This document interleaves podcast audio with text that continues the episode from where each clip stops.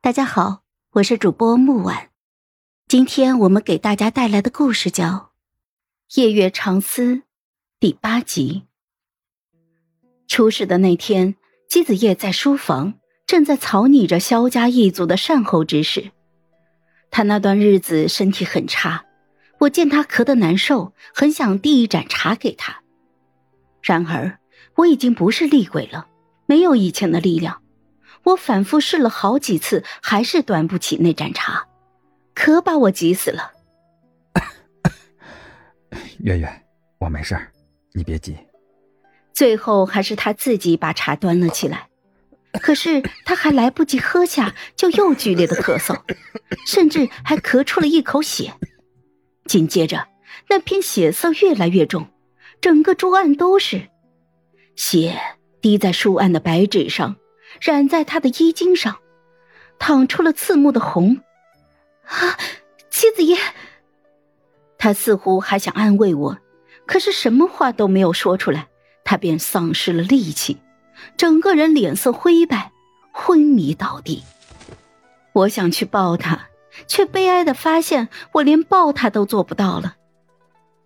我是鬼，能见我者必是寿元将尽、深知将死之人。姬子夜聪明如斯，我能猜到的事情，他又怎么会猜不到呢？他恐怕早就预料到了自己的死期。太医们一齐来为他诊治，然后纷纷摇头，连皇上都御驾亲临，想送他最后一程。那天，皇上屏退了其他的人，独自守在姬子夜的病榻边。我正好奇他要干什么。可他一开口却是：“皇上姐，你在吗？”我吓一跳，不可思议的看着皇上：“啊，不会吧？好好的皇上，怎么突然就也要死了？我只是一只鬼而已，又不是送丧的阎王爷。好在我观察了一番，发现还好还好，皇上他根本就看不到我，他只是在跟我说话而已。皇上姐，你在吧？”前些年，姬相总和朕说，他看不到你，但他能感觉到你。你的尸骨迟迟不能入葬皇陵，他怕你孤单，特意买下山下的宅子，说是离你近，方便他上山去看你。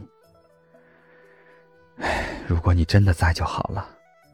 皇上对着空气逼逼叨叨了一通，他似乎很想尝试着找一找我，但是很可惜。他对着右边说话的时候，我在他的左边；他对着前面，我在后面；他对着东边，我在西边；他对着南边，我在北边。反正一个字儿，那就是绝了。看来呀，他能活得挺久的。逼叨完了之后，皇上终于走了。我开始回想，从前当鬼的日子太无聊了。我特别希望姬子夜能够看到我，为此就没少捉弄他，比如往他的头上撒树叶，或者用树枝戳戳他的手心之类的。但最终，我所有费尽心思的捉弄都化为一场穿林而过的风。